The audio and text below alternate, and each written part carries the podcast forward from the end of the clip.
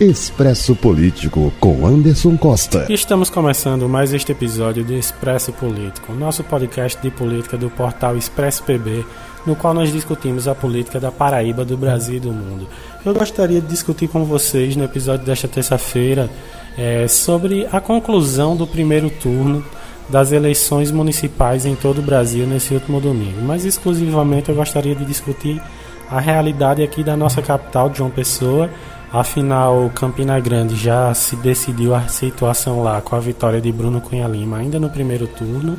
e, portanto, nós teremos agora no nosso estado os olhos voltados para como se definirá a questão em nossa capital, aqui em João Pessoa. Na nossa capital, a decisão ficou para realmente o final do mês com a disputa entre o ex-prefeito, ex-governador, ex-senador, ex-ministro Cícero Lucena e o comunicador e empresário Nilvan Ferreira, que é um outsider na política, ele inclusive faz questão de lembrar isso, ele é uma pessoa que nunca teve cargo público, que está aí para, segundo ele mesmo, limpar a história da política, para vir com o novo e tirar esse cheiro de naftalina que a política, segundo alguns, teria, pois ela já é uma coisa que está um pouco velha e sempre com o mesmo e o mesmo Pois bem, são duas visões um pouco diferentes. Cícero ele tenta trazer a visão daquele que tem experiência por diversos cargos públicos, por aquele que já governou João Pessoa, aquele que é, apresentou para João Pessoa uma visão e que agora tem uma nova visão, dizendo que com a experiência que, e com a, o desejo de continuar sonhando com a João Pessoa melhor, ele pode fazer com que a cidade cresça e dar continuidade ao que é bom e reverter o que seria ruim na nossa cidade. Enquanto Nilvan ele vem com um discurso que apresenta realmente isso, esse desejo pelo novo. É, seria uma representação daquele que ainda tem a fome, aquele que ainda não sabe como é a coisa pública, aquele que nunca teve a caneta na mão, mas que tem o desejo de fazer a nossa cidade diferente.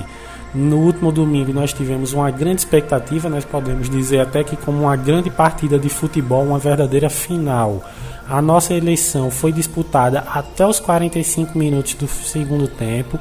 com Nilvan garantindo a sua vaga simplesmente no finalzinho, já é, ao final da apuração, em que ele conseguiu superar o também candidato e deputado federal Rui Carneiro. E aí a gente pode fazer várias avaliações de, desse primeiro turno, que foi assim uma demonstração muito grande para João Pessoa.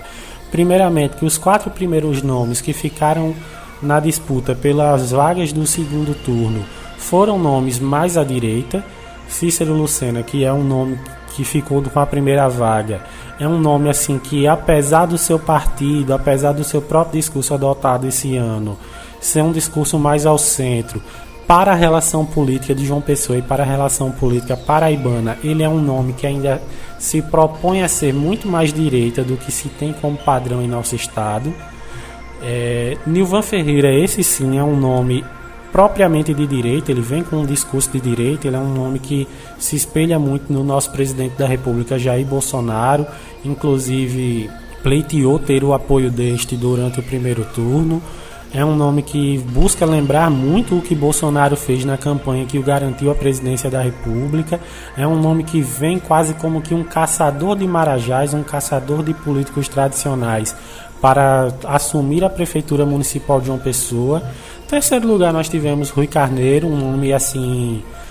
tradicional da nossa política, assim como o Cícero, se o,